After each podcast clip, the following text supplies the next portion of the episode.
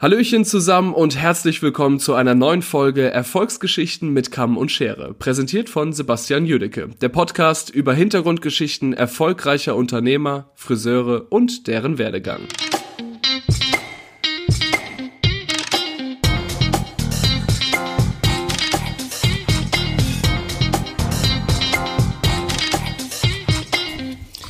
So, einen wunderschönen guten Tag. Herzlich willkommen zu einer neuen Folge Erfolgsgeschichten mit Kamm und Schere. Mein Name ist Sebastian Jüdige und ich begrüße euch zu der wahrscheinlich letzten Folge oder zu der ganz sicherlichen letzten Folge dieses Jahr 2020. Ein chaotisches Unternehmerjahr neigt sich dem Ende.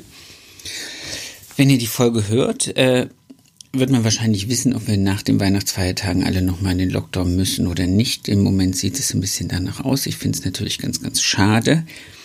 Mm, und natürlich auch für unser Unternehmen ziemlich beschissenen Start in das neue Jahr, wenn man erstmal mit einer Zwangspause eröffnen muss. Ähm, nichtsdestotrotz soll dieser Podcast ja nicht ähm, ja, zeitaktuell sein und sich auch nicht so sehr mit den aktuellen politischen und äh, gesellschaftlichen Themen auseinandersetzen. Natürlich können wir es nicht ganz verhindern. Aber nichtsdestotrotz möchte ich auch diese letzte Folge nochmal ganz klar dazu nutzen, dass ich super cool finde, wie viel Resonanz ich auf diesem Podcast kriege. Ich möchte mich bei jedem Einzelnen bedanken, der vom ersten Tag an überhaupt mir das möglich gemacht hat, diesen Podcast zu gestalten. Das sind in erster Linie natürlich alle diejenigen, die bereit erklärt haben, sich für ein Interview zur Verfügung zu stellen. Das sind die, das Vertrauen hatten in mich, dass ich keinen Scheiß mit ihrer Story mache oder dass ich irgendwie das Ganze hier vermurkse.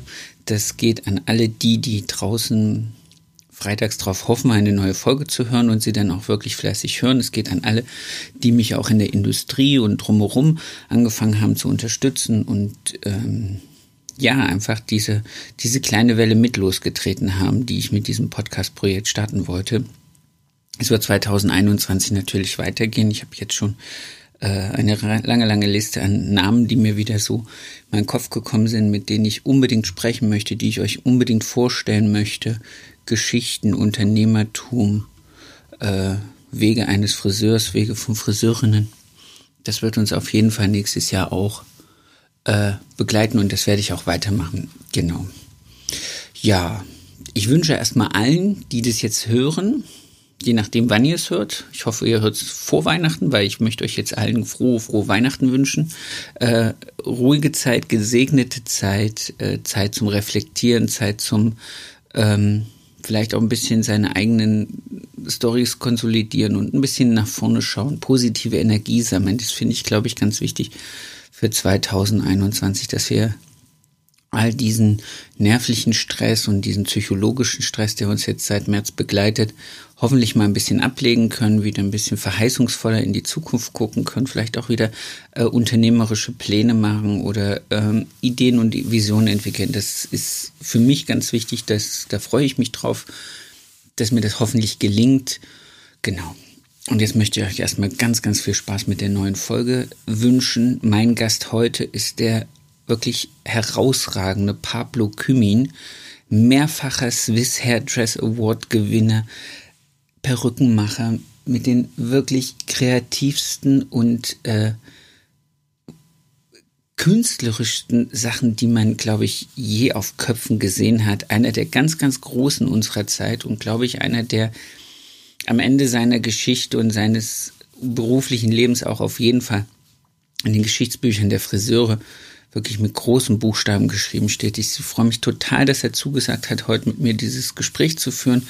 Ich bin total aufgeregt, weil ich glaube auch, dass es wirklich ein, eine Highlight-Persönlichkeit in unserer Branche ist und ich wünsche euch, wie gesagt, viel Spaß mit der Folge und vor allen Dingen viel Spaß ähm, bei euren Weihnachtsferien und haltet den Kopf hoch. Äh, ich drücke allen die Daumen, dass wir einfach unser Business so gut es geht machen kann. Die Leute draußen glücklich machen können, schöne Köpfe frisieren können, äh, ja, seelische Streicheinheiten den Leuten mit auf den Weg geben können, Kommunikationspartner sein können für alle die, die jetzt vielleicht auch alleine sind und in der Zeit nicht so viel Kontakt haben. Genau. Also, frohe Weihnachten und für euch alle einen guten, guten Start ins Jahr 2021. Da hören wir uns auf jeden Fall wieder. Und bis dahin erstmal viel Spaß mit der diesjährigen letzten Folge. Schön. Äh, lieber Pablo, ich würde sagen, wir starten. Herzlich willkommen in diesem kleinen Podcast-Projekt Erfolgsgeschichten mit Kamm und Schere. Vielen lieben Dank, dass äh, so eine Ausnahmepersönlichkeit wie Pablo Kümin sich herablässt, mit mir zu sprechen. Ich bin, ah, Hals, Maul, danke, dass ich dabei sein darf. ich bin, ich bin hart schockiert, wirklich. Ich freue mich total.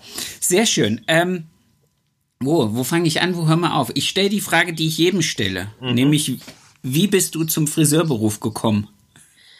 Hm, zum Friseurberuf. Äh, das ging eigentlich ganz schnell. Also ich wollte früher immer äh, lange, seit 14 Jahren, glaube Modedesigner werden. Und dann hat sich alles für mich geändert. Dann plötzlich, ich war eigentlich recht gut in der Schule und äh, konnte, wenn ich mochte, die Abitur machen. Dann habe ich mich darauf entschieden, Hochbauzeichner oder Architekt zu werden. In der Zeit aber äh, mit 16, 15 Jahren habe ich den äh, Passport meines äh, Bruders geklaut und bin natürlich sehr viel Party mehr machen gegangen. Und das war so eine äh, Partyszene, wo ich da drin war, das hatte äh, Private Fiction geheißen. Und äh, das war so eine Partyszene, Dresscode-Partys. Da mhm. sind wir so mit äh, bis zu 500 Leuten von Deutschland, Schweiz und Österreich mit Bussen nach äh, Deutschland gefahren, nach Paris und in verschiedene Clubs und das sind halt, äh, das waren halt die ausgefallensten Partys, wo du halt, jeder hatte verrückte Frisuren, jeder hat sich die Kleider selber gemacht, hat sich geschminkt. Cool. das waren, das waren wirklich äh, ganz heftige, coole Partys. eine, ich schäme mich jetzt, wenn ich die Bilder sehe, aber es war eine lustige Zeit. Ähm, ja, das ist doch, das ist doch cool. Ja, ja. Also das, hier, das, das, sind ja immer nur Phasen im Leben, wo einem sowas begleitet. Ja, ja, ja. Also das ja, macht ja. man jetzt, wenn man die, das Glück hat, da irgendwann wieder runterzuhüpfen und das Ganze äh, groß, also überlebt zu haben, ohne dass man in irgendwelchen Dingen da. Ja, ja. Dann ist doch gut. Knapp überlebt, ja. Wie ging's weiter? Ähm, und dann natürlich, äh, da habe ich halt angefangen, meine Frisuren zu machen und äh, habe da experimentiert auch mit Freunden und Kollegen und dann plötzlich habe ich so Gefallen dran bekommen, dass ich mir überlegt habe, äh, Friseur war eigentlich der passende Beruf für mich. Und äh, meine Mutter hat dann äh, einen Kollegen gehabt, der hat bei ihr, äh, bei meiner Mutter in der Schule einen Kurs gemacht und dann hat sie gefragt, kann er mal zu dir äh, in den Salon kommen zum Schnuppern. Da war ich zwei Tage da, bin nach Hause gekommen, habe gesagt, ich werde Friseur. Sehr cool. Ja. Das war, du hast gelernt in, in, in Zürich oder ja, um Zürich? In Zürich, ja. Aber er hat mich dann, äh, ich war ihm zu ein bisschen aus, ausgeflippt. Dann hat er mich äh, zum anderen Salon geschickt. Das war äh, Willi Kuhn, Kuhn Intercoiffeur. Nein. Ja, das war damals das der beste Salon in der Schweiz. Äh, der hatte fünf Salons mit der eigenen Kuhn, The School Hair Academy. Ja, das kenne ich. Ich habe lustigerweise meine meine äh, Meisterprüfungsfrisur habe ich, äh, als ich auf Inspirationssuche war nach mhm. Kolorationsschnitt, ja, bin ja. ich in, in dem Jahr, das war, ich habe den Meister gemacht, 2 2006. In dem Jahr bin ich immer wieder mhm. auf, äh, auf Kuhn Academy gestoßen. Dann, dann bist du von äh, Susan Huber, das war die Koloristin damals. Sehr geile äh, Sachen gewesen. Das Wirklich war mein, mit so Past ja. Pastell unterlegten, ja, ja. krasses Jahr gewesen. Cool. Ja, ich hatte Glück damals, weil äh, wir sind natürlich, ähm, ich glaube, unsere, unser Lehrgang hatte die beste Schulung, die man haben kann als Friseur, der beste Start, weil ähm, Kuhn hat eine sehr hohe, äh, also er hat sehr Wert drauf gelegen, wie man die Leute ausbildet. Und durch das haben wir halt ein halbes Jahr in der Schule gearbeitet, also im, äh, in der Academy und ein halbes Jahr in, äh, im Salon. Und das ist im, jeden Monat ist das so gesprungen. Du hast halt einen Monat lang nur Farbschule und Schnitttraining gehabt. Cool. Und dann bist du nach dem, äh, nach dem Monat zurück in den Salon, hast natürlich die Salon-Experience gehabt. Und ich habe nach dem ersten Lehrjahr habe ich den vollen Kundenstamm gehabt und äh, als, wie als ausgelernter Friseur gearbeitet. Und dann am, im zweiten Lehrjahr habe ich dann äh, die Möglichkeit bekommen, eine Trainerausbildung zu machen und im dritten Lehrjahr war ich dann auch schon Trainer. Also es war wirklich äh, es, fantastisch. Ja, das ist ja geil. Ja, das war der beste Start, den man sich wünschen kann. Das gibt's, das sehe ich heute fast nicht mehr. Und das äh, Kuhn ist leider jetzt auch äh, nicht mehr da. Also er ist ja leider gestorben. Oh, das habe ich gar nicht mitgekriegt. Ja, er ist leider gestorben. Die Salons sind jetzt auch alle zu. Ah, ja. Das ist immer, immer schade, weil das wirklich eine, eine, eine sehr sehr geile Inspirationsquelle war. Also selbst für mich hier irgendwie auf der anderen Seite von der Schweiz dann zu sehen, okay, da ist jemand, der mit so einem ganz klassischen Sessun-Know-how und ja, mit ja. so einer ganz klassischen, aber so geil modisch und vor allen Dingen aber auch so, so salontragbare Sachen. Ja. Also nicht so, so, so völlig drüber, sondern so geile salontragbare Sachen. Das Ding ist halt, die Kunden von uns sind auch reingekommen, die wollten die Frisuren. Also es, es war nicht so, dass wir das in der Academy gelernt haben und dann äh, that's it, oder? Nur Shooting. die Kunden sind auch, das war auch eine coole Zeit in der Schweiz. 2008 äh, bis halt 2012, äh, 13, da sind die Leute auch wirklich noch cool rumgelaufen. Da haben sie auch mal Farbe in den Haaren getragen. Das war da, das war so auch so die Extension Area, wo die Leute zum Beispiel entweder sind sie gekommen, haben da ganz viele Extensions reingemacht für 2.000, 3.000 Euro oder sind dann halt wirklich für einen äh, flippigen Schnick gekommen. Das war so die 80 Prozent der Kundschaft und dann hast du halt die 20 Prozent natürlich, äh, wo du auch normale Haarschnitte machst. ja, ja, ja, die muss es, die muss es ja auch geben und das ist ja auch gut. Also ja, ich finde es ja auch gut, wenn du, wenn, wenn du nicht nur ja, und wenn du nicht nur in vielen Salons ist es halt so, dann hat einer vielleicht, was weiß ich, eine Handvoll Kunden, wo er, wo er kreativ experimentieren kann mhm. und den Rest ja, hat, er, hat er den klassischen Kunden, ohne dass das jetzt irgendwie abwertend ist, aber hat er diesen ganz klassischen Kunden und ansonsten hat er halt relativ wenig Möglichkeiten. Das ist sehr cool. Wie kam es dann dazu? Also du bist ja mehrfacher Swiss Hairdress Winner. Ja. Also äh, das, zum ersten. Also wie, wie, wie, wie kommt man dazu, sich zu überlegen, das will ich machen. Den Wettbewerb möchte ich mir antun, das möchte ich mir, diese Challenge möchte ich angehen. Das finde ich nämlich hochgradig interessant, weil du bist ja relativ jung und früh geworden. Mhm. Das, das Ding für mich eigentlich ist, äh, das war ich schon immer in der Schule, in meinem ganzen Leben. Wenn ich äh, was will, dann gebe ich 150 äh, Prozent arbeite mehr wie jeden, den ich kenne. Also ich äh, arbeite ja praktisch mehr wie den ich kenne. Ich bin so motiviert, dass ich einfach 24 Stunden an was denke. Und wo ich mir, wo ich mir dann äh, gesagt habe, ich werde Friseur, dann habe ich gesagt, ich will einer der Besten sein. Und dann natürlich, äh, was bei mir dann halt anfängt, äh, sobald ich eine Entscheidung treffe, äh, ist dann Research. Also im ersten Layer habe ich äh, eigentlich die ganze Zeit äh, verbracht, mich selber zu trainieren, Leuten zu assistieren oder im Zug immer, ich hatte ja immer einen eineinhalb Stunden Weg, weil ich war ja im Thurgau. Ich musste immer nach Zürich. Ich habe drei Stunden Zugfahrt jeden Tag gehabt. In den drei Stunden Zug, Zugfahrt äh, in der Lehre habe ich dann halt äh, Biografien von anderen Leuten äh, studiert. Was hatten erfolgreiche Friseure? Wer sind die erfolgreichen Friseure? Was kann man als Friseur machen? Und dann komm ich, ging ich natürlich recht schnell an die, ähm, an die Awards. Sehr was, geil. Was das natürlich einfach äh, in der Schweiz möglich ist, oder? Weil ja, aber da warst du, da warst du jetzt wahrscheinlich so zwischen 16 und 18 Jahre. Ja, ich war das 16, 16, 17 Jahre, wo ich dann angefangen habe, mich zu informieren über das Ganze und anfangen zu trainieren, ja es gibt so wenig, also ich würde das jetzt nicht, nicht äh, herabwürdigen, aber ich finde es, das ist so krass fokussiert schon da zu sein, ist natürlich, äh, das ist Charakter, oder? Also das ist sowas, was schon in ja. dir drinne war. Das ist, das hat das dir ist, keiner gesagt, lies mir, Ja, das ist in mir drin, aber dann im Gegensatz, wenn mich was nicht interessiert, kannst du mich nicht gebrauchen. da, da, dann, dann, ja, dann, ich verschwende dann nicht meine Energie für Sachen, die ich nicht, die ich nicht gerne mache und dann, wenn das auch verlangt von mir ist, dann kann es auch sein, dass es nicht gut kommt. Aber wenn, ja, es ist dann, ich äh, nutze halt alle Energie in die Sachen, die ich gerne mache und dann, das verbraucht halt all meine Energie. Ja, aber das, das sieht man ja dann an deiner Arbeit. Sehr geil. Also dann, dann hast du dir schon während dieser Zeit überlegt, mit Ende deiner Ausbildung dich auf diesen Wettbewerb zu, hm, ich habe in mit, zu stürzen. Mitte meiner ersten Lehre hatte ich meine erste Kollektion aufgeschrieben, Konzept geschrieben. Ja. ja. Geil. Nicht mal zu wissen, wie man richtig schneidet, aber ich habe schon gedacht, ich mache das ja. ja. Sehr cool.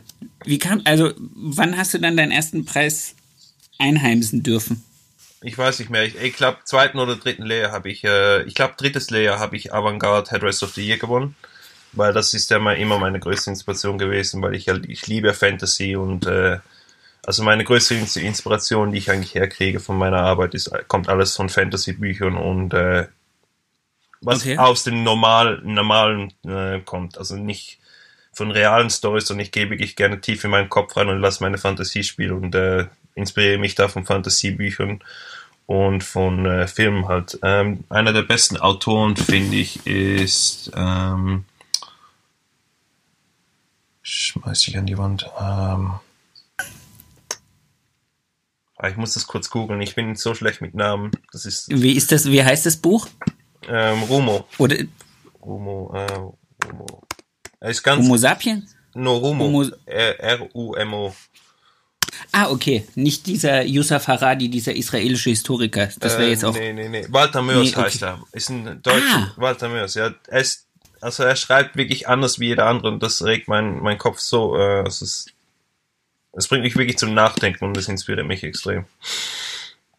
Das schreibe ich, habe ich mir aufgeschrieben. Da, da werde ich nachher auch mal ein bisschen Der, recherchieren. der, der setzt ganz schöne Bilder in deinen Kopf.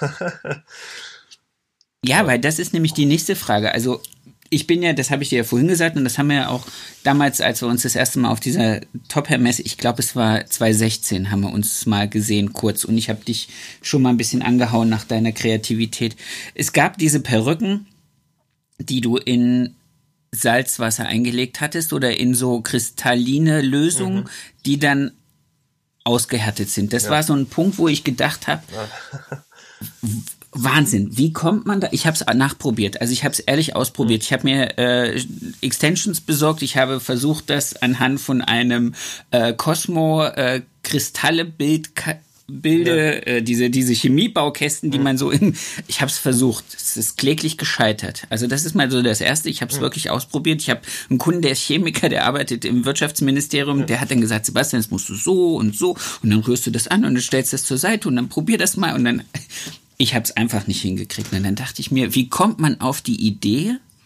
Also, wer hat dir solche Bilder in den Kopf gesetzt, solche Sachen überhaupt zu machen? Ich finde es fantastisch, weil ich habe dann auch, ich komme gleich nochmal zu, auf deiner Seite recherchiert. Ich finde es einfach mindblowing. Danke. äh, wie wie kriege ich die Bilder? Also ich glaube, es war in der Zeit, äh, wo ich so Sachen gemacht habe, war es in der Zeit, wo ich wirklich äh, hab so so obsessed mit Haaren äh, war, dass ich halt wirklich versucht habe, alles, was ich auf der Straße sehe, alles, was ich im Internet sehe, bei der Research versuche zu denken, kann man das mit Haaren machen? Und dann ging es einfach so, dass ich auf Kristalle gekommen bin und dann habe ich viel Kristalle, äh, Haare kristallisieren. Und dann habe ich einfach angefangen, ja, die Perücken, also ein ganzes Aquarium zu füllen mit den Chemikalien und das einfach im Zimmer stehen lassen und für zwei, drei Wochen. Und dann sind halt die Kristalle ange äh, haben angefangen, in den Haaren zu wachsen. Das Problem war, die ganze Wand ist voll mit Kristallen vom Dampf. Aber das muss ich, das muss ich dann Okay. abschaben, ja. Aber das, das Projekt habe ich jetzt gerade wiederholt, den letzten, weil ich äh, plane gerade äh, mehrere Sachen für die kommenden Jahre und eines davon ist äh, eine Exhibition in London mit äh, neun- 99 Perücken zu machen. Mit Art-Perücken, also mit halt wirklich so kristallisierten und äh, meine besten Arbeiten, die ich dann in einer großen Exhibition ausstelle. Das, Das heißt, du hast, du hast die Sachen auch noch da. Also es ist nicht so, dass die irgendwann mal zu, zur Seite gegangen sind und, sondern du hast so einen riesigen Fundus mit all diesen Sachen, auch diesen Sachen, wo, wo du mit Ton und mit Erde gearbeitet hast, wo du Perücken gebaut hast, die, ähm, ich weiß nicht alles, was, Nicht- was da zu sehen war.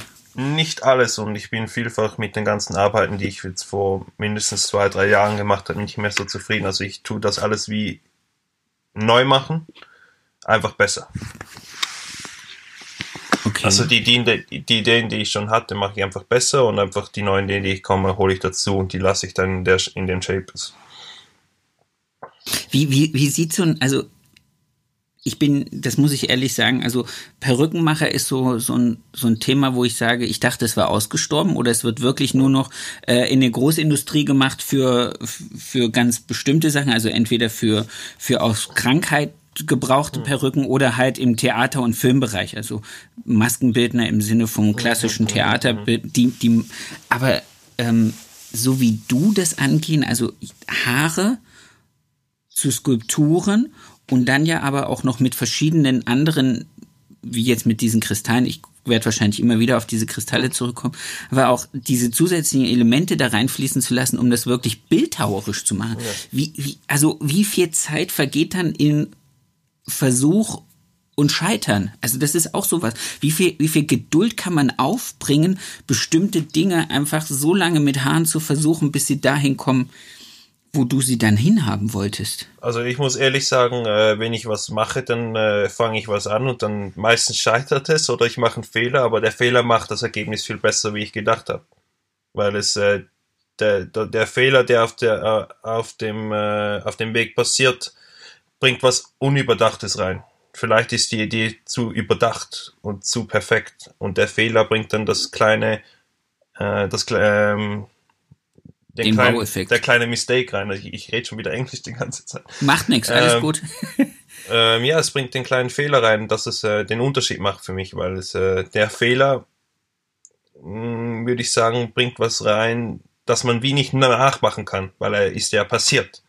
Und wenn man den Fehler versucht zu machen, dann kommt er wieder anders. Also es ist einfach, du, du kommst auf ein anderes Ergebnis.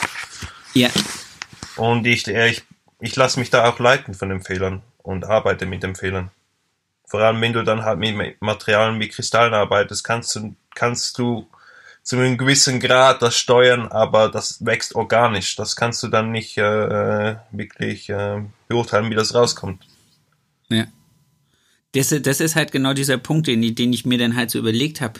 Wann, wann, wie, la, wie lange lässt man es jetzt in dieser Lösung, um zu gucken, was passiert? Und ab wann sagt man, jetzt hat es gerade eine coole Form, weil ich, ne- ich sehe es ja auch erst wirklich, die Kristalle, wenn ich sie aus der Lösung nehme. Ich sehe ja, ich sehe natürlich, dass sie in der Lösung wachsen, aber wie genau es aussieht, sehe ich ja halt wirklich erst und ob es hält und äh, Ja, ja. ob es überhaupt noch frisurlich ist, das finde ich hochgradig spannend, hochgradig Es, faszinierend. es gibt ja auch ganz verschiedene Mischungen, die du reinmachst. Also ich habe äh, also eine, eine Lösung für eine Perücke ähm, müssen mindestens bis zu 5 Kilo Material sein, die ich da reinschütte. Und äh, dann eine Brücke habe ich zwei Wochen drin gelassen, die ist dann halt 5 Kilo schwer rausgekommen. Ja, weil das ganze Salz, was gelöst ist, Ja. sich dann halt, wenn es kristallisiert daran fest. Faszinierend. Sehr schön. Lass uns mal, ähm, wir sind jetzt ein bisschen vorgehüpft. Ich wollte, ich wollte eigentlich versuchen, ein chronologisches Gespräch Okay. zu führen, aber, aber es ist, es gelingt mir selten, aber es ist einfach, ich mag halt diese faszinierenden Anregungen in diesen Gesprächen. Ähm, nach deiner, nach deiner Ausbildung, als du Mhm. dann ja schon auch einmal äh, Hairdresser of the Year warst, wie ging es dann weiter? Also was, was waren dann die, die, die, die nächsten Steps auf deinem Schritt oder auf deinem Weg, auf deinem Schritt? Ähm, also nach der ersten, ähm, ja, nach dem ersten Award habe ich eigentlich äh, rechtes Ansehen bekommen, also in der Friseurbranche, was mich natürlich völlig überrascht hat und äh, überwältigt, weil äh, das Gute daran war, die erste Kollektion hat ja auch aus Haarkleiner bestanden. Und das hat damals ja niemand gemacht und durch das äh, habe ich äh, bis zu 50 äh, Covers gekriegt auf Friseurmagazinen auf der ganzen Welt und dann haben mich Leute angeschrieben und dann natürlich, äh, das hat mich, hat der Salon natürlich auch sehr gefeiert. Durch das wurde ich auch äh, einer der Lead Trainer in der Academy, bin dann durch ganz Europa, habe dann Leute trainiert, habe dann auch eigene Seminare schon in Amerika, in Los Angeles gegeben für eben so Avantgarde Hairstyling. Und das, da war ich dann so in den, äh, was war das, äh, ja, 20ern, äh, Early 20ern, also 1920. Und dann natürlich, das war, das hat mich gehypt und dann habe ich äh, die weiteren Awards gemacht und habe dann in den nächsten zwei Jahren ähm, eben zweimal hintereinander Hairdresser of the Year gewonnen und dann in den beiden Jahren auch ähm, nochmal Avantgarde, darum ging, ging ich in die Hall of Fame, durfte dann nicht mehr mitmachen. Und durch die ganzen Der- Awards, ja.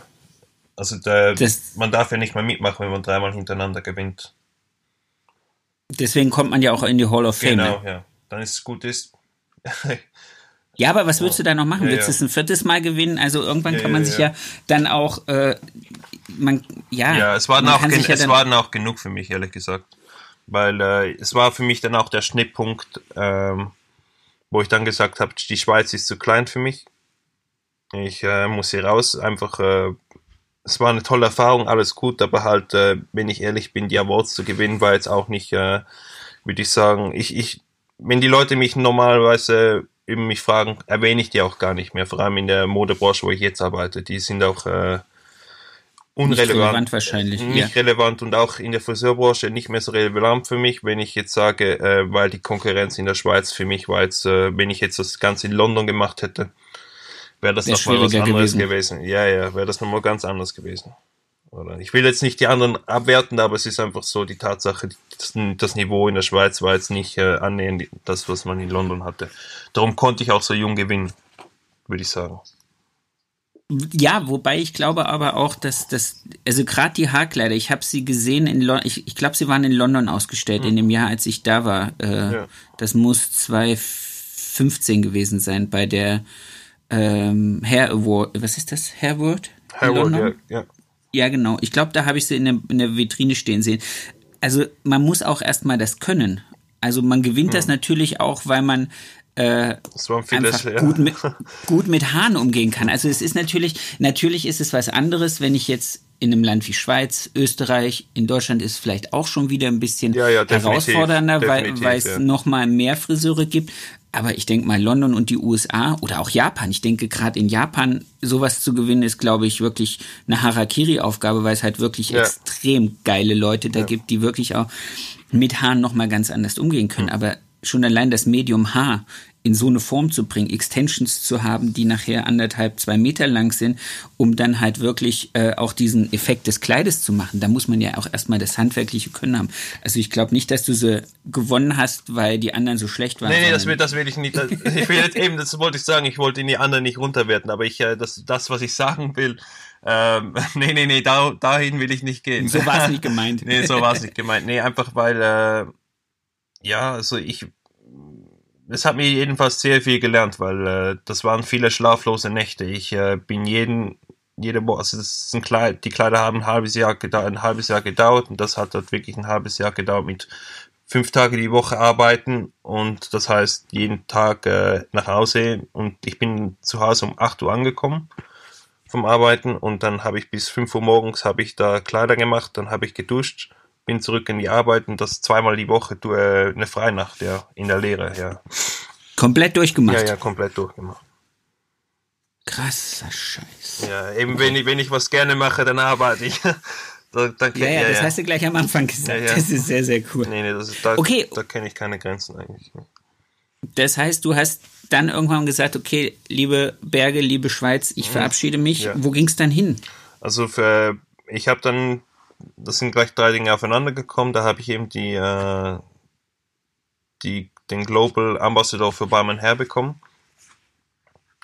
Weil die haben eine Internet, also die haben mich da angefangen zu sponsern mit den Kleidern. Dann habe ich eine Kampagne mit den, äh, ein Shooting gemacht mit den Kleidern, mit den Haaren, die ich von ihnen genutzt habe. Und das haben sie, sie dann als internationale Kampagne genutzt. Und sowas verkaufen normal, normalerweise für weiß ich wie viel, 1000 Euro. Und ich habe das ihnen gratis gegeben. Und dann haben sie mich aber dann als äh, Global Ambassador eingesetzt. Und dann gleichzeitig aber auch ähm, wurde ich Art Director für Habital, für die äh, Perückenfirma. Ja. Und äh, dann nach zwei, drei Jahren bei Balmain habe ich da auch gekündigt, weil ähm, mir Habital so ans Herz gewachsen ist. Und das war dann halt mit den Haaren Konflikt für mich weil ich dann halt immer mehr und mehr mit Perücken gearbeitet äh, wollte und wollte nicht so wie, wie, wie weil Balmer hat angefangen, auch Perücken zu herstellen und ich wollte dann nicht so zwischen zwei In Pferden springen, ja. Und habe mich dann auf äh, Habital konzentriert. Bin dann äh, eine Zeit lang nach London zu Tony und Guy. Mhm. Ähm, konnte dann aber noch nicht äh, nach London rüberziehen. Das waren einfach so drei, vier Monate. Bin dann zurück in die Schweiz gekommen um ein, zwei Jahre im Tonin Guy Salon in der Schweiz zu arbeiten, um einfach meine Dinge in der Schweiz zu regeln, um dann nachher nach London zu ziehen. Bin dann aber nur ein Jahr bei Tonin Guy geblieben, weil mein Chef war ein, äh, wie soll ich das sagen, dass man es aussprechen kann. Also, äh, ja.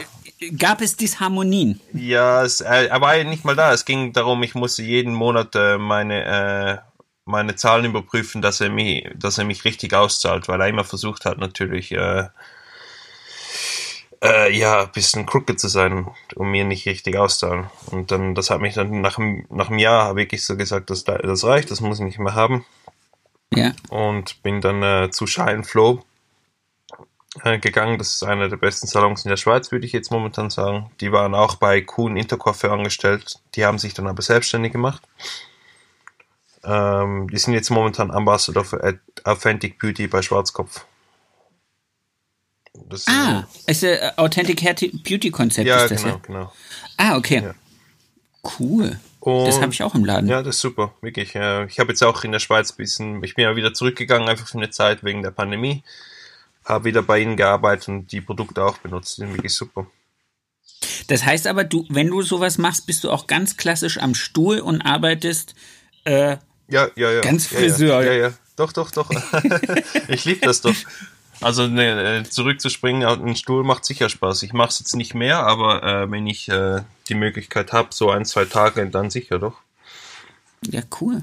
Ja, weil, weil die Welt, in die du dir jetzt vorgeschritten bist, also weg von dem ganz klassischen Friseurleben hin zu dem Perückenmacher, hin zu dem Mode, äh, ja, Modegestalter und aber auch zu diesem Skulpteure gehen, also zu diesem Künstlerischen zu kommen, das ist natürlich schon ein bisschen weiter weg als jetzt äh, Waschen, Legen, freitags nachmittags. Ja, es macht, also darum habe ich hier angefangen. Das hat mir Spaß gemacht. Ich äh, einfach, ich sehe meinen Weg. Äh, ich brenne sehr schnell aus, sage ich. Wenn was ne, in eine Routine bei mir kommt, dann äh, verliere ich das Interesse. Okay. Und äh, wenn durch so, wie ich jetzt arbeite, habe ich nie eine Routine. Durch, durch das kann ich immer Vollgas geben. Aber Aber das heißt also, das heißt also, wenn du, wenn du feststellst, dass bestimmte Dinge einfach eine, eine Routine, eine Wiederholung bekommen, fallen sie hinten runter und dein Ja. Gehirn sucht immer nach der neuen Inspiration und immer nach dem neuen, äh, nach der neuen Aufgabe. Ja, darum mache ich ja immer wieder was anderes, weil äh, wenn ich das gleiche machen würde für eine Zeit, dann, dann gehe ich von arbeite mir wie der andere in das ich, du kannst mich nicht gebrauchen. das kann dann, das kann Also, dann es switchen, gibt- ja. Es gibt zwei, zwei Varianten. Die eine ist hier oben ja. und die andere ist hier, Hier unten, oder ja. wie? Und der, der Mittelgrad ist schwer. ja. Sehr, sehr cool. Okay, was, was sind so, was, was, was sind so Projekte, die dich äh, in, den, in den letzten Jahren am, am meisten ja, geflasht und, und vorangebracht haben? Mhm. Vielleicht auch so, so, so Leute, wo du sagst, mit denen durfte ich arbeiten, das war.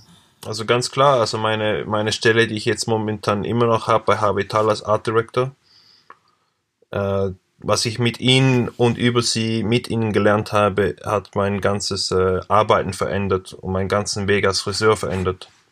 Weil äh, Inwiefern? die Schule, die sie mir gegeben haben, dass, äh, dass äh, die Wichtigkeit und das, äh, das Arbeiten mit den Perücken, wie tief das gehen kann und was für Liebe da drin steckt, hat mein Leben in der Friseurbranche total verändert, weil das ist momentan, was ich am liebsten mache und wo meine ganze Passion liegt. Natürlich auch mit den äh, Leuten zu arbeiten, die äh, Probleme hatten mit Haarausfall, also Krebs, krebskranke und halt auch die Möglichkeit, ihnen was zurückzugeben ein äh, Stück von ihrer Identität und einfach mit den Leuten zu arbeiten, das, das Glück zu haben, ihnen was auf den Weg zu geben, hat natürlich, äh, ist das, was ich momentan am liebsten mache und halt eben Fantasy, es sind die zwei Sachen für mich, halt Leuten zu helfen und gleichzeitig dann aber auch verrückt zu sein. Einfach meiner Fantasie äh, freien Lauf lassen. Und gleichrangig würde ich eigentlich oder äh, würde ich sagen, dass meine Stelle momentan, die ich auch immer noch habe, als erster Assistent für Eugene Solomon. Also das hat mein Leben grundleg grundlegend äh, auf den Kopf gestellt, ja. ja. Er ist ja einer der größten Friseure der Welt. Und Okay. Eugene Solomon, also ich bin ja momentan auch noch äh, seit zweieinhalb Jahren jetzt erster Assistent von ihm. Und er ist mit, mit Abstand für mich der beste Friseur der Welt. Der macht hier die ganzen größten Modenschauen in New York, Milan, Paris und London. Und macht die größten Kampagnen mit den größten mm, ja, Models, größten Designern. Man kann na, nehmen, was du willst. Also er, er, er arbeitet an der größten Liga und ich bin halt natürlich äh, seine rechte Hand mittendrin und habe große Verantwortung. Wir gehen mit äh, Teams bis zu 40 Leuten an die Shows und haben Models bis zu 90 und die, äh, 90 Models, die müssen in zwei, drei Stunden fertig fertig, sein. äh, fertig sein. Und das sind ja Millionen, die sie ausgeben für die Shows. Und wenn, wenn sie auf die Haare warten müssen, dann kommt das nicht gut an. Ja. Und. Das heißt, du machst dann auch diesen ganzen Background-Sachen für ihn, also sprich die Organisation, wann sind die Haarteile da, wie viele Haare werden Ja. gebraucht, wie werden die vorbereitet, Ja. die ganze. wir haben auch einen Manager, der ja, Travis, ähm, Travis, er macht sehr viel äh, vom Organisatorischen, aber es liegt dann schlussendlich immer mir, das Sachen zu äh, organisieren. Also er hilft mir auch sehr viel mit dem. Aber ich habe auch sehr viel organisatorische Verantwortung, vor allem vor den Shows, Teambestätigung. Ich muss schauen, wer, an die, äh, wer sich äh, gemeldet hat mit, den, äh, mit seiner Agentin und seinen Producern. Muss schauen und dann natürlich seinen Flug koordinieren, die, äh, wow. die äh, Airbnbs koordinieren, die äh, Autos ko koordinieren. Wir haben immer bis zu 30, 13 Köffern, die äh, bis zu 30 Kilo wiegen. Dann extra Baggage äh, am Airport einchecken etc. Und äh, meistens bin ich alleine mit äh, acht Bags. also ja. Fliegst du mit Übergewicht sozusagen? Ja, ja, ja. Aber er, das, das zahlt sich aus. Also er zahlt das ja immer. Also ich habe einfach eine Karte, die ich nutzen kann für das, aber das, es ist meistens 1.000, 2.000, dass wir extra Gepäck zahlen. Aber jetzt mal, wie, wie, wie, stellt, wie setzt sich so ein Team zusammen? Also wie macht habt ihr dann ein festes Team, wo du sagst, auf die kann ich ja, ja. 100% ja, zugreifen und die sind alle schon einmal durch jeden Schmerz mit mir durchgegangen und da weiß ich, das funktioniert? Ja, also du hast natürlich deine, dein A-Team, also die äh, zum Beispiel ein Core-Team, sagt man dem. Mhm. Und das Core-Team kriegt, alle die Leute, die im Core-Team sind, kriegen die Flüge bezahlt, äh, die, den Transport bezahlt äh, das Hotel oder das Airbnb bezahlt. Und die reisen äh, mit uns nach New York, von New York nach London, von London nach Milan und von Milan nach Paris. Und da trennen sich dann die Wege nach einem Monat. Äh, dann hast du auch ein anderes Core-Team, das ist äh, also einfach die, die nächstanliegenden. Und was die da machen, äh, die zahlen ihren Flug selber, aber die werden confirmed für jede Show. Und durch das haben sie natürlich auch genug Einnahmen, dass sich das alles lohnt. Und wir haben okay. ja hunderte von Bewerbern jedem, jedes, äh, jedem, jedes Jahr für die Shows. Und wir mussten. Ja, das, wett, ja. das, das wette ich. Ja. Wie, wie, wie, wie, wie, wie, wie, also wenn da jetzt neue dazukommen, jetzt mal ganz blöd, das ist auch ein bisschen private Interessensfrage. Ja. Wonach, äh, woran machst du es dann fest zu sagen, der ist drin, der ist draußen? Also was müssen die, was müssen die euch zeigen? also du musst natürlich switched on sein. Also bei den Shows kann es sehr, sehr hektisch zugehen und wenn du einen, einen Lack an, äh, dass du nicht selbstbewusst bist, dass du das machen kannst oder äh, du kannst, du kannst, es gibt verschiedene Wege ins Team rein. Also ich, äh, es, ja, es gibt wirklich verschiedene Wege. Also zum Beispiel es gibt äh, den Weg, dass du Leute, dass du da reinkommst und einfach äh, den Leuten assistierst, die da arbeiten, also dem Core-Team. Und wir suchen okay. immer nach guten Leuten, die eine gute äh, Hilfe sind. Zum Beispiel, wir haben jetzt auch letztes Jahr zwei, drei Leute, die halt immer als Assistenten gekommen sind, also als äh, Hilfe. Die haben jetzt über ein, zwei Jahre das wirklich gut gemacht und die haben jetzt auch äh, dann durch die Zeit äh, trifft der Manager, ich und Eugene die Entscheidung, dass die ähm, bereit sind, zum Beispiel eigene Modus zu machen. Und wenn sie dann das natürlich gut umsetzen, wird das über eine Zeit lang äh, angeschaut und äh, werden sie weiter trainiert. Und wenn das gut ist, dann werden sie natürlich ins äh, Fixteam reingenommen und äh, reisen mit uns natürlich auch weiter. Du kannst, oder du kommst einfach da rein und rockst die Sau. und äh, ja, bist einfach äh, super skilled. Zum Beispiel, äh, du, du rockst also drei, vier Modus äh, alleine durch und dann natürlich äh, wird man aufmerksam auf dich und dann, äh, weil es kann es sein, weil das Ding ist, an den Shows zu arbeiten, ist das, würde ich sagen, das, ja, eines der höchsten Levels als Friseur, dass du arbeiten kannst. Vor allem mit Eugene zu arbeiten, weil das Ding ist, du hast zum Beispiel jetzt über einen Monat 15 bis 20 Shows. Und wenn du nicht jetzt im engsten Team bist, im Core-Team, dann kommst du nicht an die Hardtests, dann bekommst du keine Informationen, was an den Shows gemacht wird, bis du ja. am Tag da bist. Und das kann sein, du musst Conrows machen, das heißt, du musst einen riesigen Beehive machen, du musst mit Perücken arbeiten können, du musst braiden können, du musst Finger, äh, eine Wasserwelle äh, gut legen können, du musst gut einlegen können, du musst äh, gut schneiden können, du musst gut frisieren können, du musst eigentlich alles können und gut. Okay. Weil das wird von dir verlangt dass, weil du da bist und äh, den Vorteil hast, wie die 100 anderen, die sich beworben haben, nicht reingekommen sind, du bist da, also musst du es können.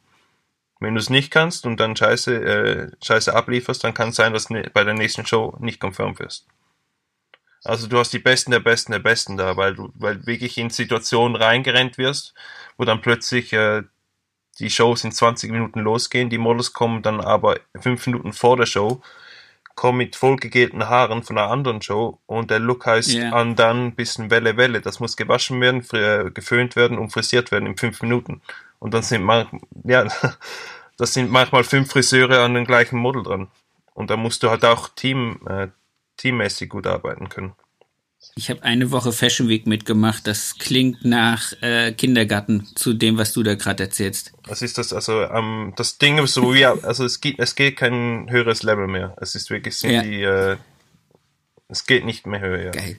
Also ich finde schon, ich finde schon die Tatsache, nur allein das, was du gerade aufgezählt hast, diese, diese Vielfalt von klassischen Techniken wie Wasserwelle einlegen hin zu verschiedensten Flecht- oder Steck- und Bindesachen, wo, wo man eigentlich sagt, okay, wenn ich ich kann ein bisschen gut flechten, ich kann vielleicht auch noch eine Wasserwelle und ich bin auch nicht schlecht im Einlegen, aber hm, dann hört es schon wieder bei den meisten, oder bei mir, ich rede jetzt nur mal von mir aus, also ich fragte die Frage A aus persönlichem Interesse und B natürlich auch, wenn jemand, der jetzt uns bei dem Podcast hier zuhört, sagt, hey, wow, das ist so geil, da möchte ich mich mal drauf bewerben. Du, schau, ich, wir schauen immer nach guten Leuten. Wenn jemand Interesse hat, dann, äh, also ähm, kann ich am besten einfach mir auf Instagram zum Beispiel schreiben oder einfach mir eine Nachricht Ja, droppen, weil äh, es wird sehr schwer für die Leute sein, äh, über die Agenten hoch, weil sie filtern natürlich auch viele Leute raus, weil sie über hunderte E-Mails bekommen, die können dann nicht alles äh, alle zurückschreiben etc. etc. Und das dringt manchmal auch vielleicht gar nicht bei uns zu,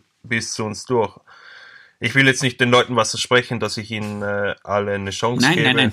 aber sie können mir gerne einfach mal äh, vielleicht anhauen. Ja, das ist Weil- doch geil. Das werde ich auf jeden Fall in die Links unten reinpacken, dass sie dich diesbezüglich mal antackern können. Das ist cool. Das ist halt einfach auch, das ist das, was ich auch immer in diesen Gesprächen mit den Friseuren, die ich habe und äh, immer bewundere. Wir sind so ein, ein vom, vom Beruf her so ein breit gefächertes Feld. Ja. Du bist jetzt das Level da oben an der Stelle, was Mode, was äh, Fantasie, was Perücke, was dies angeht. Dann gibt es Leute, die sind unheimlich super unternehmerisch im Genau. klassischen Sinne, weil sie halt einfach äh, ein großes Franchise haben, weil sie viele Angestellte haben, weil sie es einfach gut wuppen Ja, ja. können, ihre Zahlen und das, das ist so, so ein breites Feld, deswegen liebe ich diese, diese, diese Gespräche und auch diesen Podcast, das ist einfach, also nicht nur, weil ich es Ja, gerne selber mache, sondern weil es halt einfach auch zeigt, wie, wie breit wir sind. Und wir haben da draußen viele Hörer, die dann einfach auch sagen, hey, ich wusste nicht, dass es eine Möglichkeit gibt, an so eine Stelle überhaupt mal dran zu denken, für sowas mich, mich zu bewerben. Sehr, sehr Nee, darum finde ich super, was du machst. Darum habe ich dir auch gleich geschrieben, äh, ich finde das top. Hm. Ich habe schon lange, lange kein Interview gemacht. Ich hoffe, ich mache es gut. Du machst das super. Das ist, ich finde, das, das wird mein Highlight Weihnachtsfolge. Ja, es, kriegt, es, kriegt ein, es, kriegt, es kriegt ein Weihnachtsjingle. Nee, es ist für dieses Jahr auch die, die letzte Folge, weil Ich schmeiß mir jetzt so eine wir lau- Rudolf-Nase. Genau, ich mache nachher ein Foto von uns beiden hier während des Gesprächs und dann pinsel ich dir eine rote Nase drauf. Sehr, sehr geil. Ah, Mensch, ähm, ich habe mir, da, da muss ich noch darauf zukommen, weil mich das auch sehr fasziniert hat, weil wir, ähm, weil ich so ein Manga- und Anime-Fan bin. Ja, ich auch. Kennst du One Piece? Ich liebe One Ah, Piece. ja, In zwei Wochen kommt die tausendste weiß, Episode. ich bin, äh, Das- ich das bin so verrückt, geil. verrückt. Jeden Freitag. Ja, jeden Freitag und Sonntag. Ich bin gespannt heute. Ich habe heute Morgen schon die ersten Spoiler-Picks gehört und gelesen. Ah, ich muss noch reinschauen Für, für Freitag. für, für 998 und äh, oh, 1000. Kapitel 1000 wird so, so Ja, Bombe. ich bin, äh, ja, ich bin obsessed. Es gibt, es gibt einen Typen, ist, äh, komplett jetzt hier mal random neben diese ganzen Haarsache.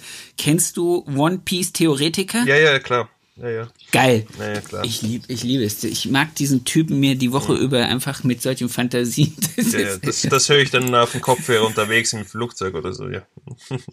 sehr geil.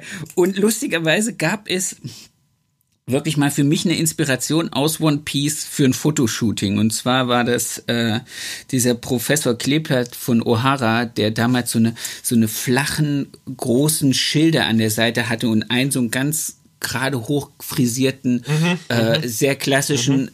Und das habe ich versucht äh, nachzuarbeiten, wirklich auch mit, mit, mit Haarteilen und allem und bin mir schier die Pfoten gebrochen. und irgendwann, irgendwann habe ich dann gesehen, dass der Herr Kümmig einfach mal so mit so klassischen traditionellen Holzkämmen aus Japan so Geisha-Frisuren macht. Und ich dachte nur so, wie kann das sein, dass du Äh, Das, äh, das, war das, das das, war das Schwierigste, was ich je gemacht habe.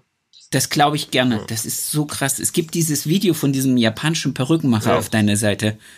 Das ist gorgeous. Ja, das ist, äh, das war das was zum heftigsten, also für, weil ich habe danach halt mit Geisha-Wachs gearbeitet und das ist ein ganz anderes Material.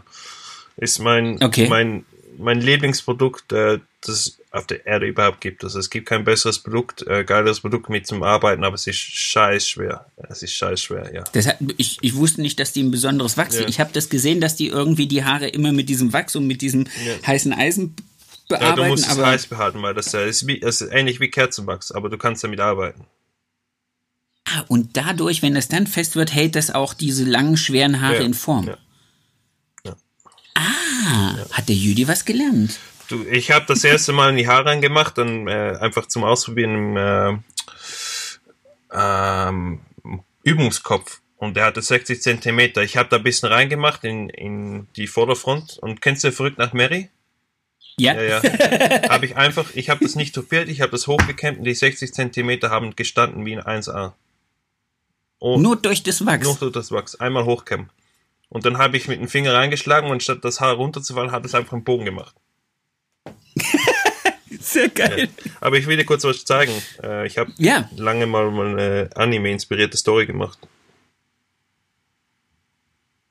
Auch cool. Das hat so ein bisschen was, warte mal, das erinnert mich eher so äh, zwischen Fire- Naruto, Ja, Firefox heißt, äh, wie heißt die Serie? Ich habe das nie geguckt, ich habe einfach mich daran von. Fairy Tail. Ja, und das ist Kakashi von Naruto. Ah, das ist auch sehr geil. Ja, ja, das ist. Ja, das wird Cool. eben ich, Inspiration vom Abnormalen. Ja, dann muss ich mal unbedingt nachher äh, Walter Mörs anfangen Ja, zu ja. lesen, was ich, was ich da dann für, äh, für, coole, für coole Bilder in den Kopf kriege. Darf ich mich ganz kurz entschuldigen? Ich bin Ja. gleich, gleich wieder bei dir. Ich mache kurz Pause. So, wir sind aus der Pause zurück und jetzt noch ganz kurz die Frage, du hast gerade davon gesprochen, dass du zwei Ideen verwirklichen willst. Was ist das? Äh, ja, also zwei Sachen, die mir sehr am Herzen liegen, ist ein, einerseits äh, die Perücken Exhibition. Also da will ich wirklich äh, hochgradig einfach dann äh, das Beste abliefern, das ich abliefern kann. Und da habe ich eigentlich auch schon alles gehabt, ein Studio, äh, einen Fotografen, mit dem ich auch dazu arbeite, etc. etc. Aber durch die ganze Covid-Situation hat sich natürlich das finanziell und locationmäßig alles ein bisschen verändert. Das ist alles, hat sich ein bisschen verschoben für die nächsten ein, zwei Jahre. Und natürlich, weil das kostet, das wird auch viel Geld kosten, dann werde ich mindestens 20.000 bis 30.000 Pfund ausgeben. Ja, und natürlich, äh, das Ding ist halt, wenn ich dann wirklich äh, groß mit dem Projekt anfange, brauche ich ja auch äh, einen Storage-Raum, wo ich 99 Perücken bis zur Exhibition äh, auf, aufbewahren kann. Und das, das kann nicht mehr zu Hause sein, damit ein kleines Kind, das auf die Welt kommt bald. Und natürlich die Frau hat auch nicht mehr so Interesse, überall die rumliegen zu haben.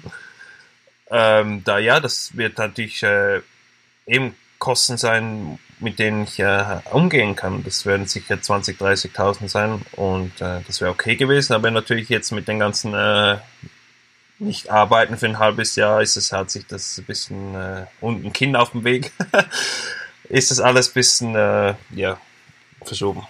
Das ist natürlich auch eine Riesenkatastrophe und ein Riesenberg Geld, den du da ähm, selbst stemmen musst und das Ganze als Ja, Freischaffend. ja, ich bin freischaffend, ja. Wenn du das dann jetzt nächstes Jahr machst, dann ist die ausschließlich in London oder ist die noch in anderen Städten Europas? Ja, die wird in London sein. Eben am, am besten für so, für, so, für so gerne dabei zu haben. Für so Sachen einfach wirklich am besten auf meinem äh, äh, Online-Plattform Instagram gucken, weil da wird es einfach abgedatet. Und äh, das zweite Projekt, was mir sehr am Herzen liegt, was ich jetzt in den nächsten fünf Monaten produzieren und einfach äh, darauf hinarbeiten we- werde, ist äh, eine Online-Masterclass für äh, wie man Perücken stylt. Und dann halt gehe ich ganz tief in die Materie rein, also alles, was ich mache, alles, also ich vertrate die meisten meinen Tricks eigentlich und gehe dann halt auch wirklich in Advanced, wo ich dann halt auch die ganz großen Perücken style, wie ich das, äh, also von A nach Z eigentlich. Und das produziere ich jetzt in den nächsten fünf Monaten und das sollte online im Mai sein. Weil ich habe ja ganz viele Masterklasse auf der Welt gemacht. Ich bin dann, äh, hätte das ja eigentlich auch eins in Südafrika Los Angeles, New York, äh, Kanada und Moskau und Berlin hätte ich Masterclasses gehabt. Aber ja, eben. das ist natürlich auch alles wieder verschoben oder gecancelt. Ah, das ist interessant.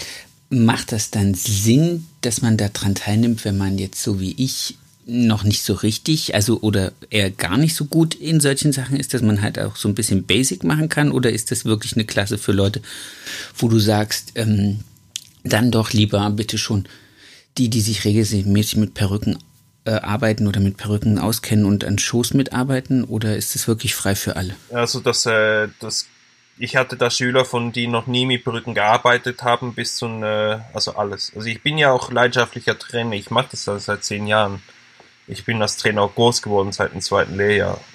Und durch das äh, liegt es mir immer noch sehr am Herzen. Und ich kann dann auch mit Leuten umgehen, die noch nie damit gearbeitet haben, in den gleichen Klassenraum mit Leuten, die Experten sind. Also ich kann das schon gut damit umgehen. Ich habe dann halt einfach limitierte Zahlen, dass ich ihnen die gleiche äh, Zeit schenken kann. Ja. Ah, also auch für Anfänger und also wirklich für jeden, der ein bisschen Spaß hat an, an Perücken und Haare machen. Also wenn du Lust, wenn du Lust hast an Brücken, dann definitiv, ja. Wenn du keine Lust hast an Brücken, dann macht das keinen Sinn mehr. Also, jetzt zum Beispiel, was ich jetzt mache in, äh, in der Masterclass, der Online-Masterclass, äh, ich wirklich anfange, es werden fünf Segmente sein in der ersten Klasse.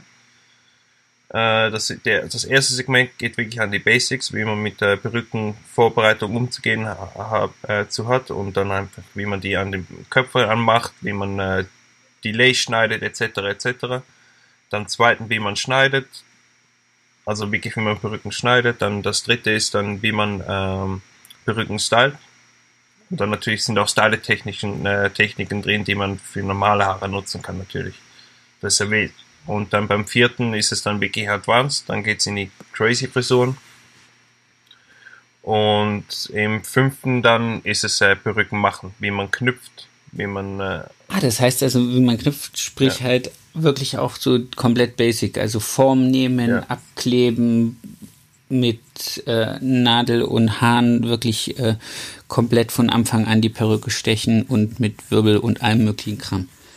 Wow, cool. Das ist natürlich, dann hat man es natürlich wirklich drauf, wenn man dann die, fünf Teile. Noch was zu was anderem. Ich weiß nicht, ob das, ob mir, du mir das selber gesagt hast, als wir uns in Düsseldorf getroffen haben, oder ob du das mal in einem Interview gesagt hast. Das war schon auch schon ein bisschen her. Ich fand den Spruch sehr, sehr cool. Ich war jung und hab, wollte immer coole Sprüche loswerden. Du hast mal gesagt, du möchtest in den Friseurgeschichtsbüchern oder in den Geschichtsbüchern landen. Das fand ich sehr, sehr geil, weil ich glaube, dass du wirklich das Zeug dazu hast oder dass du wahrscheinlich sogar auch schon mit drin stehst. Das finde ich sehr, sehr cool. Ich will sicher, also mir, bei mir hat sich natürlich in einigen Jahren schon was verändert, auch immer natürlich, äh, ich hoffe, ich habe mich geistig weiterentwickelt. Hoffe ich. Äh, ja, nee, also natürlich will ich einen Mark in der Geschichte äh, hinterlassen. Ob das dann halt in der Friseurgeschichte ist oder in der Geschichte, weiß ich nicht. Äh, ich glaube eher in der Friseurgeschichte, aber ich will natürlich äh, einen Mark hinterlassen, definitiv. Ich will in die Friseurgeschichtsbücher eingehen. So, Pablo, jetzt kommt die Frage, die zum Abschluss jeder kriegt, nämlich ähm, bitte teile einen deiner schönsten Kundenmomente mit uns. Einer der schönsten Kundenmomente mit mir. Ja, ja, mach dir keine überlegen. Hitze. Ich hatte viele schöne Momente. äh, ja, äh, ich glaube, nee, wirklich, äh, die, einer der schönsten Momente, wo ich dann wirklich äh, eine Perücke personalisieren konnte ähm, auf die Person und ihr halt ein Stück Identität zurückgegeben geben konnte und sie dann halt einfach vor Freude angefangen zu weinen. Ja, das würde ich als mein, das einer meiner inspirierendsten, schönsten Momente eigentlich als Kundenerlebnissen einteilen, ja. Siehst du, und das ist genau das Schöne. Also die Frage kriegt ja jeder von mir gestellt und ich freue mich wirklich immer auf diese, ähm, ja, auf die Geschichten, weil ich finde, es zeigt so, mhm. so unheimlich gut, wie man einfach nur mit, mit Kleinigkeiten ähm, die Menschen glücklich machen kann oder wie wenig es eigentlich braucht, um, um so ein bisschen ein Lächeln, Fröhlichkeit, äh, Selbstzufriedenheit, Selbstwohlbefinden wieder in die Leute zu bringen. Also das ganz oft dieses große Streben nach allem drumherum, Ruhm, Reichtum, was auch immer. Ähm, manchmal ist es so einfach, ein bisschen Frieden in die Welt zu bringen, indem man einfach nur die Leute, jetzt wie in deiner Geschichte, da einfach äh, mhm. gehandicapt sind mit, mit sowas Einfachen wie Haare, äh, wieder, wieder glücklich machen kann. Das finde ich immer wieder schön. Das ist eine große Ehre für uns als Friseur, finde ich. Ja, du denkst auch immer nach Ruhm und Ding und das und äh, ich sage jetzt auch, also mir ist es alles nicht mehr so wichtig, wie es, mir wichtig war, weil ich habe jetzt meine Frau und ich habe jetzt bald ein Kind und die, äh, es verändert sich alles im Kopf natürlich. Also ich, ich habe ja, ich glaube, war kurz, wann war das, wo ich, wo wir jetzt gesehen haben? Nee, ich glaube, da, hab, da aber bevor ich meine Frau kennengelernt habe, habe ich gesagt, ich werde nie heiraten nie ein kriegen. ich werde Karriere machen, die Welt bereisen und mir ist alles andere egal. Und das hat sich natürlich alles über die Jahre wieder verändert. Also sagt niemand nie. Ja. Und äh, Prioritäten verändern sich im Leben. Ja, das ist ja auch das Glück des Älterwerdens. Also nicht des Altwerdens, sondern des Älterwerdens, dass man einfach Prioritäten verändert, dass äh, in verschiedenen Lebensphasen, verschiedenen Lesen, Lebensabschnitten einfach auch andere Dinge einen höheren Stellenwert haben. Das wird immer so bleiben und das ist so. Das ist gut so. Ich, äh, das Gute ist, ich habe eine sehr äh, verständnisvolle Frau und in meinem Job wird es sein, dass ich viel im Flugzeug sein wird. Ich werde da sein wenn ich kann und werde auch viel da sein, aber ich werde danach fliegen müssen. Und das Ziel ist halt, halt so viel zu verdienen, dass ich dann den Jobs mit kann.